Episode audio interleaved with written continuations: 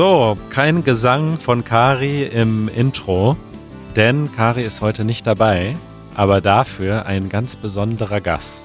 Hallo Tobi. Hallo Manuel. Tobi, wir müssen dich erstmal vorstellen. Also wir kennen uns äh, sehr, sehr gut, denn wir sind zusammen zur Schule gegangen. Wie alt waren wir, Ja. als wir uns kennengelernt haben? Oh, gute Frage. Ähm, also als wir uns das erste Mal gesehen haben, waren wir wahrscheinlich so zehn. Als wir dann uns angefangen haben zu finden, waren wir vielleicht so 13. Zu finden, haben wir uns gefunden. Ja, also ich meine, davor hatten wir noch nicht so viel miteinander zu tun, glaube ich. Okay. ja, und äh, lange hat's gedauert, aber endlich bist du zu Gast in unserem Podcast hier. Ja, ich freue mich sehr. Ich freue mich auch. Und ich wollte mit dir, es gibt viele Dinge, über die wir reden könnten, aber äh, ich wollte mit dir über deine Musikerkarriere sprechen. Ja, Wir müssen erstmal erzählen, wie das angefangen hat. Und ich, ich behaupte jetzt einfach mal, dass ich mit Schuld daran bin, dass du Musiker geworden bist. das ist völlig richtig, weil eigentlich wollte ich früher niemals ein Instrument spielen. Ich habe nie darüber nachgedacht, äh, ein Instrument spielen zu wollen, bis du und Tomek zu mir gekommen seid. Ihr habt damals Schlagzeug und Gitarre gespielt und ihr wolltet eine Rockband gründen und ihr habt gesagt, Tobi, du hast doch Zeit. Ich glaube, es war wirklich so Wort für Wort so, du hast doch keine Hobbys. Das stimmte damals auch. Du hast doch Zeit, lern Bass. Und ich habe einfach gesagt, klingt gut. Lern Bass bitte, haben wir gesagt. Weil, äh, ich glaube nicht. Ich glaube, das war sehr. Sehr direkt. Ja, aber das war auch gut. Das war gut. Ja, nee, ich habe sofort Ja gesagt und äh, ein oder zwei Wochen später hatte ich meinen ersten Bass und dann haben wir, glaube ich, auch sehr schnell angefangen zu proben. Also man müsste eigentlich immer mit so einer un, mit so einer Befreitheit an die Dinge rangehen. Ja, Du hast einfach gesagt, meine Freunde brauchen mich, sie wollen eine Rockband gründen, ich werde gebraucht, dann äh, lerne ich jetzt Bass. Und dann hast du dir einen Bass gekauft und richtig, Unterricht genommen. richtig. Und dann habe ich, habe ich so Bock daran gefunden, dass ich, also ich erzähle immer so Anekdoten, dass ich, während andere Leute dann in dem Alter feiern gegangen sind, abends saß ich oft stundenlang im Keller und habe einfach Bass geübt. Ja, du hast wirklich, du hast dich da so reingesteigert. Du hast, glaube ich, manchmal sechs oder sieben Stunden Bass gespielt an einem Tag dann, ne? Auf jeden Fall, ja, sehr lange. Ja, Und dann ähm, hast du uns irgendwann quasi auch überholt, was die Instrumente betrifft, denn du hast dann auch äh, weitere Di Instrumente angefangen Ja. zu spielen. ich habe mir schon ein Jahr nach dem Bass habe ich mir, glaube ich, eine E-Gitarre gekauft und mein Bruder hat Schlagzeug gespielt und da habe ich dann auch immer dran gespielt. Und dann habe ich irgendwann Gesangsunterricht genommen und so ging das weiter. Ja, Ja, und dann jetzt mittlerweile sind wir äh, etwas älter und du hast dieses Hobby zum Beruf gemacht. genau. Gab es da so irgendeinen Moment, äh, wo du gesagt hast, ey, ich, ich will das beruflich machen oder war das ein schleichender Prozess? Wie war das?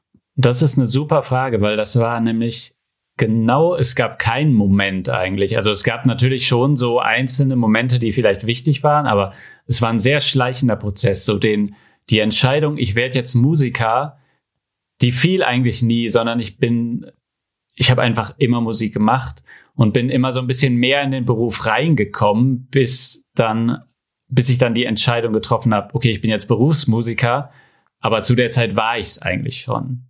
Ja, Also das heißt, ich habe es erst neben dem Studium gemacht und dann immer mehr und dann habe ich immer mehr gemerkt, okay, das, was ich ansonsten mache an der Uni und ich hatte damals an der Uni auch einen Job, das macht mir einfach nicht so viel Bock wie die Musik, Ja. vor allem der Unterricht damals. Also ich habe hauptsächlich unterrichtet, beruflich. ja. Und ich habe einfach immer, immer mehr unterrichtet. Und dann war es irgendwann der logische Schluss, okay, das macht mir mehr Bock, es bringt mir mehr. Und dann war ich Musiker. Also du bist dann vom Gitarrenschüler und Gesangsschüler zum Gitarren- und Bass- und Gesangslehrer geworden. Genau, Gesangslehrer eigentlich nicht so, aber klar, ich singe auch mit denen, vor allem mit den Gitarrenschülern natürlich. Okay. Und sind das eher Kids, die du unterrichtest oder Erwachsene oder? Äh, es ist meistens, die meisten sind so jugendlich, so 14, 15 in dem Alter, aber es sind auch ganz junge dabei, fünf- und sechsjährige. Und so ein paar Erwachsene sind auch immer mal wieder dabei, so 40, 50-Jährige oder auch Rentner, die dann ein bisschen mehr Zeit haben und dann Lust haben, Unterricht zu nehmen. Und also dieses Musiklehrer sein, ist mhm. das eher etwas, wo du sagst, okay, es ist schwierig zu verdienen nur mit dem Musikmachen und mit Auftritten und deswegen mache ich das zusätzlich? Oder sagst du, ich bin auch mit voller Seele Musiklehrer und mache zusätzlich auch selbst Musik? Also welchen Stellenwert nimmt das bei dir ein, Musiklehrer zu sein? Gute Frage. Ich bin eigentlich, ich bin schon ziemlich zufrieden mit dem Großteil meiner Unterrichtsarbeit. Also, also das Unterrichten macht schon Spaß. Aber ich könnte zum Beispiel sagen, dass ich gerade in, vom Gleichgewicht her gerne mehr Musik machen würde, mehr Auftritte, mehr aufnehmen, mehr Selbstmusik machen als zu unterrichten. Jetzt ist es aber gerade auch so, dass ich viel, viel mehr unterrichte gerade als das andere. Ja. Und es macht Spaß. Ich hatte gerade zum Beispiel Ferien und jetzt habe ich wieder angefangen zu arbeiten. Und nach den Ferien hatte ich im Prinzip, oder am Ende der Ferien hatte ich so das Gefühl, oh nein, jetzt fange ich wieder an zu arbeiten, die Ferien waren so schön. Aber schon in der ersten Arbeitswoche habe ich wieder gemerkt, wie viel Bock es eigentlich macht. Okay. Das heißt, es macht schon Spaß zu unterrichten, aber trotzdem bin ich momentan in so einer Situation, wo ich gerne mehr auftreten würde, mehr schreiben, mehr aufnehmen. Okay, also du schreibst selbst Musik, du hast, ja. du hast Auftritte. Jetzt reden wir erstmal sozusagen über deine Solo-Karriere. Äh, ja. Wie, wie ist das? Bist du, siehst du dich als Singer-Songwriter oder wie nennt man das? Also, wie würdest du diesen Teil deiner musikalischen Karriere bezeichnen oder beschreiben? Ähm, ich, ich benutze tatsächlich eher das Wort Liedermacher, was aber eigentlich genau das gleiche ist wie Singer-Songwriter, aber meine Lieder sind auf Deutsch und. Ah, das wird denjenigen gefallen, die immer sagen, dass ich zu viel Englisch rede. Liedermacher. Genau. Wieso nicht einfach, du bist Liedermacher. Du machst Lieder. Genau, es klingt fast so ein bisschen äh, handwerklich. Ja, es klingt so ein bisschen altmodisch, ne, auf Deutsch. Ja, ja, stimmt auch, ja. ja. Aber es ist ja auch sehr, so die Lieder, die ich selbst schreibe, die sind so sehr bodenständig, sehr ähm, ja, ja. Kl klassisch in der Hinsicht. Nicht klassische Musik, sondern einfach klassisch so alte Liedermacher, wirklich so ein bisschen so. Wo, wo finden wir da ein paar Beispiele? Auf YouTube gibt's was. Allerdings sage ich das immer dazu, das sind schon wieder alte Sachen. Nicht, dass ich nicht zufrieden mit denen bin, aber äh, ich bin sehr inaktiv, was äh, in, einfach mit meiner Solo-Karriere in Anführungszeichen bin ich sehr äh, die ist einfach nur nicht so nach außen gerichtet, wie ich mir das vielleicht auch wünschen würde. Ja, das ist, das war auch, ich weiß, dass du viele Jahre lang Musik geschrieben und auch aufgenommen hast und ich immer gesagt habe, okay, schick mal, also zeig mal, wo, ja. wo ist das denn? Und du immer so, nee, ich nehme das auf, aber das ist erstmal nur für mich. Also ja. du hast da sehr, du hast da nicht so einen Drang gehabt, das jetzt auch in die Öffentlichkeit zu bringen. Ja, stimmt. Der ist schon da, das, das, das kommt auch noch. Es äh, ja. braucht einfach sehr viel Zeit. Okay. ja. Okay, also du bist Liedermacher und äh, du trittst ja auch äh, oft auch alleine auf. Mhm. Auf Hochzeiten, ja. auf der Straße. Genau. Ist das hauptsächlich, um Geld zu verdienen oder weil es dir Spaß macht? Und wie machst du das? Es ist auch hier beides natürlich. Also es macht unheimlich Bock, zum Beispiel ähm, auf der Straße zu spielen, wenn das Wetter schön ist, einfach für die Leute zu spielen. Es ist das Musizieren an sich ist einfach eine der Hauptgründe und natürlich auch irgendwie das Feedback zu bekommen, irgendwie, ja. wenn man merkt, es gefällt den Leuten. Und klar ist das Geld auch ein Faktor, der dann wichtig ist, einfach weil wenn man mehr Geld mit den Auftritten einnimmt, hat man einfach auch mehr Freiheit, äh, mehr Musik zu machen quasi. Das heißt, ich würde jetzt nicht sagen, das Geld ist kein Faktor. Es ist schon auch für diese Auftritte auf Stadtfesten oder Märkten, wenn ich dann da spiele. Ja es ist schon schön einfacher, dass das auch finanziell honoriert wird. Und das ist mir auch immer wichtiger geworden in, der letzten, in den letzten Jahren. Wie kommst du an so Aufträge auf irgendwelchen Hochzeiten zu spielen, wenn das jetzt nicht Bekannte sind oder Freunde, die dich schon kennen? Manchmal tatsächlich übers Internet, über meine Homepage. Ja. Dann ist es oft so, der Großteil der Aufträge kommt tatsächlich durch Leute rein, die mich auf der Straße ansprechen, wenn ich auf der Straße Musik mache. Ja. Und dann bleiben die Leute stehen, geben mir ihre Karte und sagen, wir heiraten bald. Genau, so. ja. ja. wirklich. okay. Genau, oder meine Tochter heiratet und die sucht einen Musiker oder sowas in der ja. Richtung. Okay. Genau. Und dann habe ich noch zu, dann gibt's einfach noch zum Beispiel in Bochum, Bochum Marketing, das sind dann so Event, quasi die, das Bochumer Event Management und zu denen habe ich mittlerweile einen ganz guten Draht und dann engagieren die mich auch hier und da. Haben wir gar nicht erwähnt, dass du in Bochum wohnst und ja. studiert hast und ja. da bist du quasi lokal äh, äh, Celebrity schon so ein bisschen in der Musik. ein bisschen, ein ganz kleines bisschen vielleicht. Okay. Und du hast mir mal so ein paar lustige Stories erzählt, was so bei diesen Hochzeiten manchmal passiert, was Musikwünsche betrifft. Ja, ein sehr guter Wunsch war, äh, da haben mich dann zwei auf der Straße auf, äh, aufgegabelt, angesprochen und dann habe ich mit denen E-Mails ausgetauscht und dann haben die sich ein Lied gewünscht von U2, kannten aber den Titel nicht, kannten aber ein paar Songzeilen und dann haben die mir geschrieben, hier dieses Lied von U2, I have scaled the city walls und so und die haben ein paar Zeilen, aber die wussten den Namen des Liedes nicht mehr. Und das ist schon irgendwie witzig genug, dass man sich ein Lied für die Hochzeit wünscht, aber nicht genau weiß, wie das heißt. Ja. Äh, und dann habe ich, ich kannte das Lied allerdings, und dann habe ich den zurückgeschrieben, okay, ja, können wir machen, allerdings guckt euch das nochmal genau an, weil der Refrain des Liedes äh, lautet, I still haven't found what I'm looking for. also die Strophen sind, das war wirklich, also das kann man sich eigentlich nicht ausdenken. Äh, die Strophen sind halt total schön, wirklich, die passen auf eine Hochzeit, ja, ja, was man alles für die Liebe gemacht hat, aber der Refrain ist halt, I still haven't found what I'm looking for. Die beiden haben sich dann auch doch dagegen entschieden und ich habe ein anderes Lied gesungen. Okay, ein Glück. ja.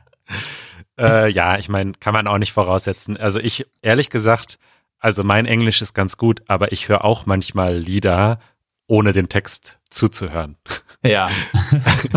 Gut, also bei so einem besonderen Anlass sollte man vielleicht noch mal etwas genauer dann über den Text schauen, ja. Und die Zeile ist ja wirklich so, also, also. Die ist schon sehr prägnant. Die ist schon sehr prägnant und genau das, das Gegenteil, was man ah, hören will. Ja. Okay, ähm, so und dann spielst du ja nicht in einer Band, sondern in mehreren Bands auch noch.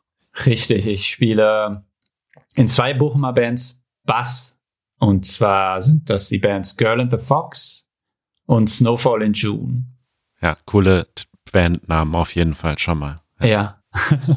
genau, und das mache ich jetzt schon, glaube ich, seit drei, vier Jahren. Das hat ziemlich gleichzeitig angefangen.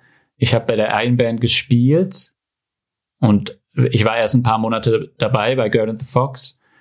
Und dann auf einem der ersten Konzerte haben mich dann die Leute von der zweiten Band von Snowfall in June angesprochen und gesagt, wir suchen auch einen Bassisten. Also ich glaube, beide Bands gab es ja schon, ne? Du bist zu beiden Bands dazugestoßen. Ja. Aber wie läuft denn, du hast ja auch schon früher mal selbst eine Band gegründet. Wie gründet mhm. man in Deutschland eine Band? Wie läuft das ab? Wenn jetzt Leute uns zuhören, die vielleicht Musiker sind, die sagen, ich möchte hier eine Band gründen, wie geht das? Also der Traum ist es natürlich, wenn einfach zwei Freunde zu einem sagen. Lern mal was. Lern mal was, genau. Also wenn man schon befreundet ist und dann sich so findet, ist das natürlich, äh, das ist natürlich wundervoll.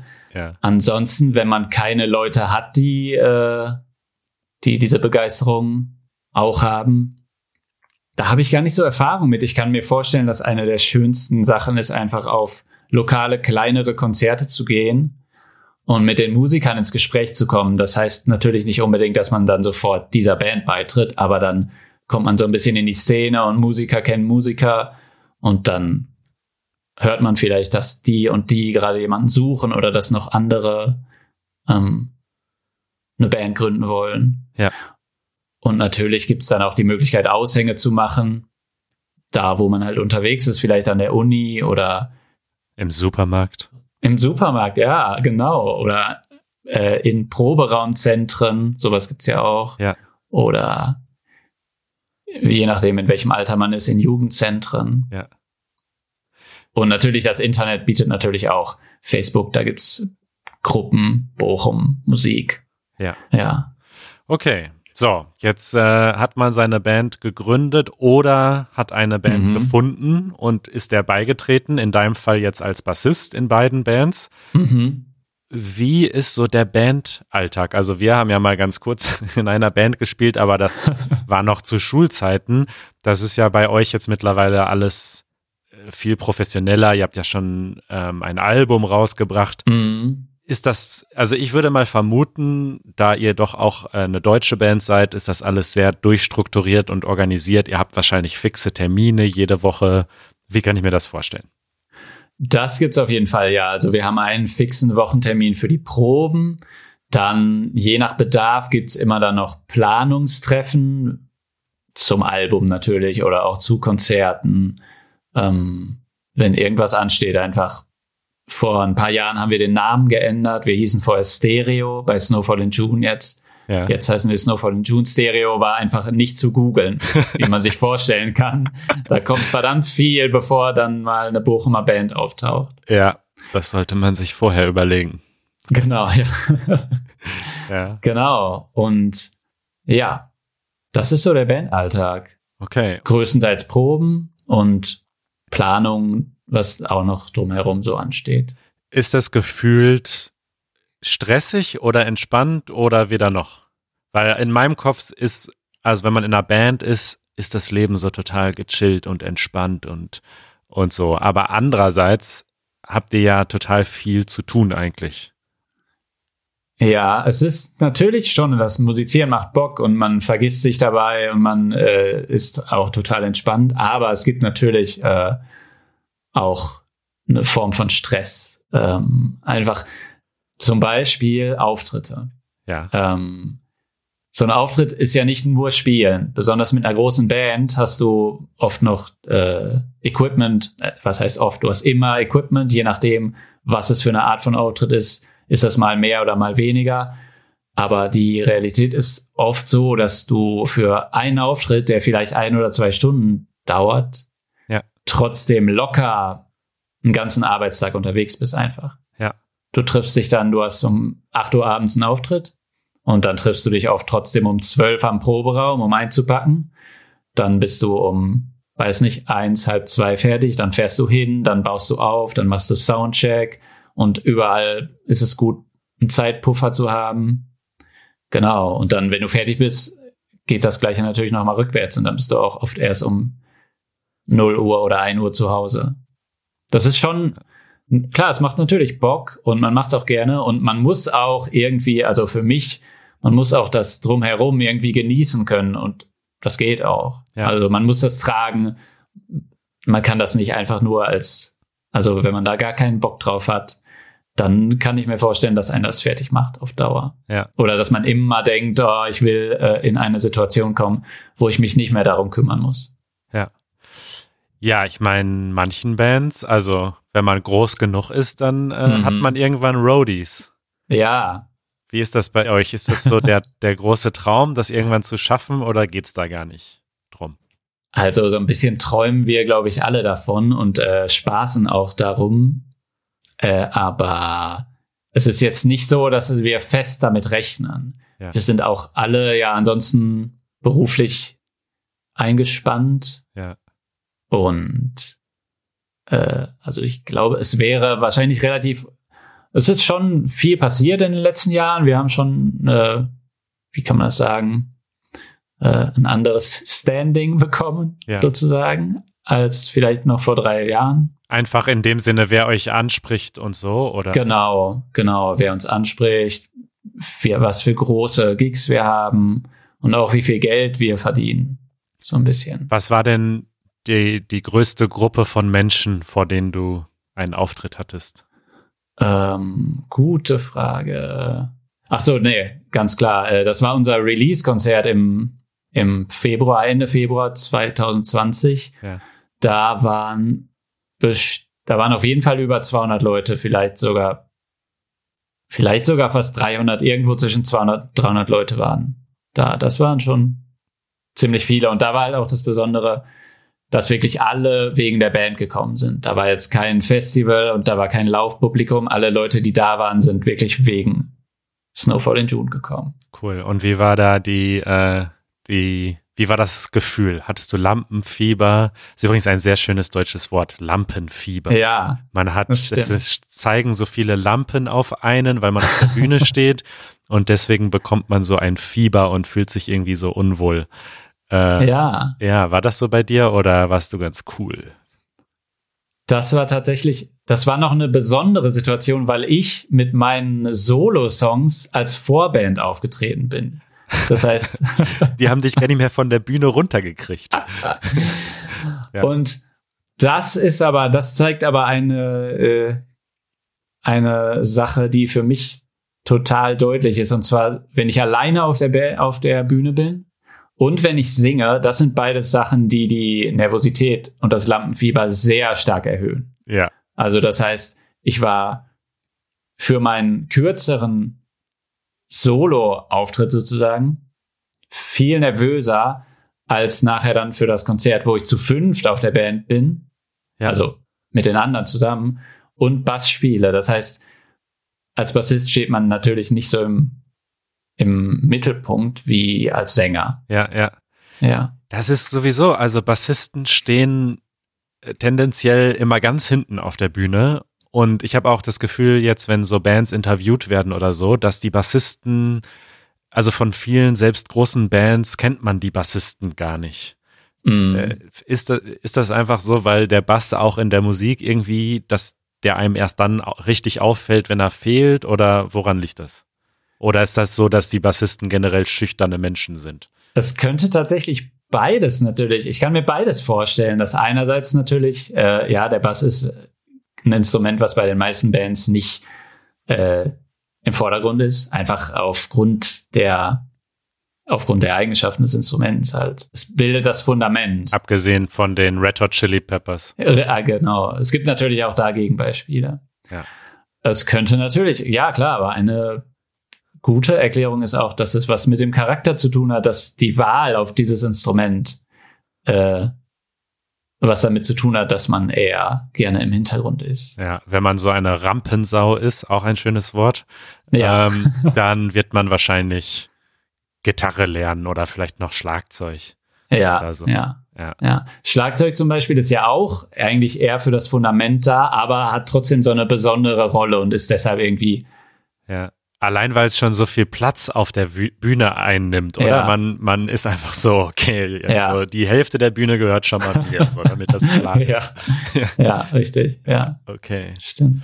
Ähm, ja, was ich bei Snowfall in June noch ganz spannend finde, ah, ich bin übrigens großer Fan, das äh, nur mal ah, so okay. am Rande, das, äh, und zwar nicht, weil wir so gut befreundet sind, sondern weil ich eure Musik wirklich schön finde. Also das neue Album läuft bei mir, oder euer erstes Album, äh, läuft bei mir wirklich super oft und ist einfach eine richtig schöne Musik, die ihr macht. Was ist das so Pop eigentlich, oder? So, ihr singt auf Englisch. Würde ich auch sagen, ja. Ja. Englischer Pop. Teilweise ein bisschen folkig, teilweise ein bisschen rockiger. Ja. Aber ja.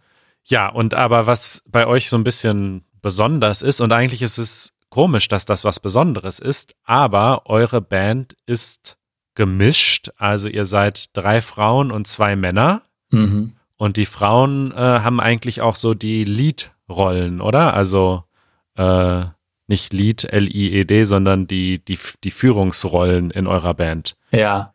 Also wir haben zwei Sängerinnen auf jeden Fall und einen Sänger, ja. Ja. Also, ja. Okay.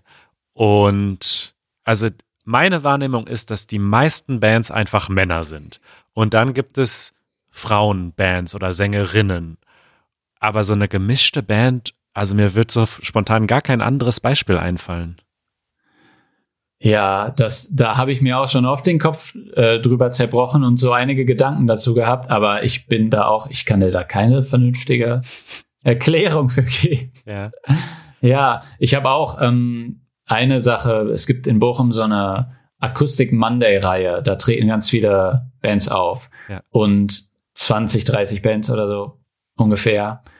Und da war mal von allen Bands waren, glaube ich, drei Frauen dabei an einer Reihe. Unge auf jeden Fall unfassbar wenig Frauen und halt viel, viel mehr Männer. Ich glaube, es ist erstens von meiner Wahrnehmung her so, dass es mehr Männer in Bands gibt.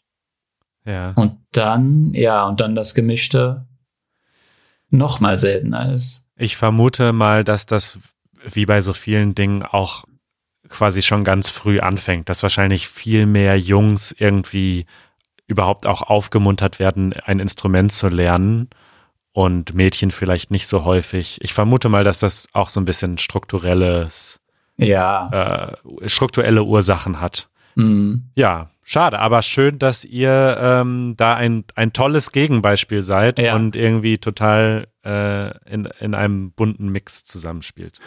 Bei Girl and the Fox, bei meiner anderen Band allerdings auch. Da ist es 50-50. Da sind wir zwei Männer und zwei Frauen. Cool.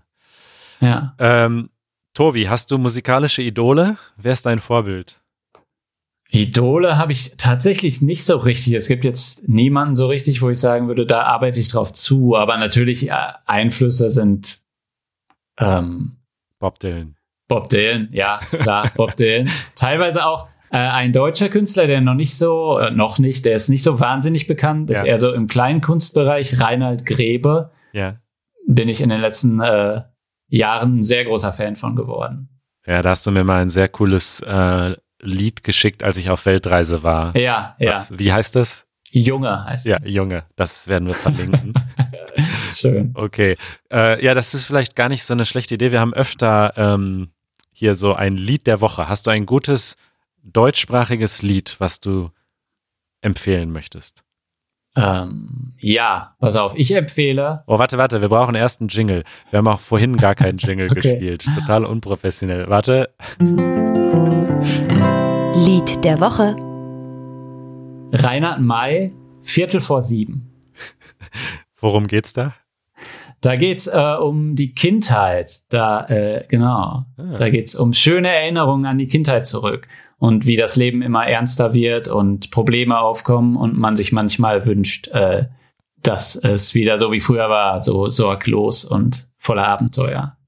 Hey, da, dann setze ich dem noch äh, daneben ein äh, ganz modernes Beispiel. Also Reinhard May ist ja ein, äh, ja, einer der berühmtesten, Urgestein. ein Urgestein der deutschen Musik, einer der bekanntesten Liedermacher in Deutschland. Mhm. Und das, was du jetzt gerade beschrieben hast, da gibt es ein äh, Lied, was vom Stil wahrscheinlich ganz anders ist, aber was mich auch so ein bisschen an, an unsere Schulzeit und an unsere Jugend erinnert. Und das ist das Lied Sommerferien von Matzen.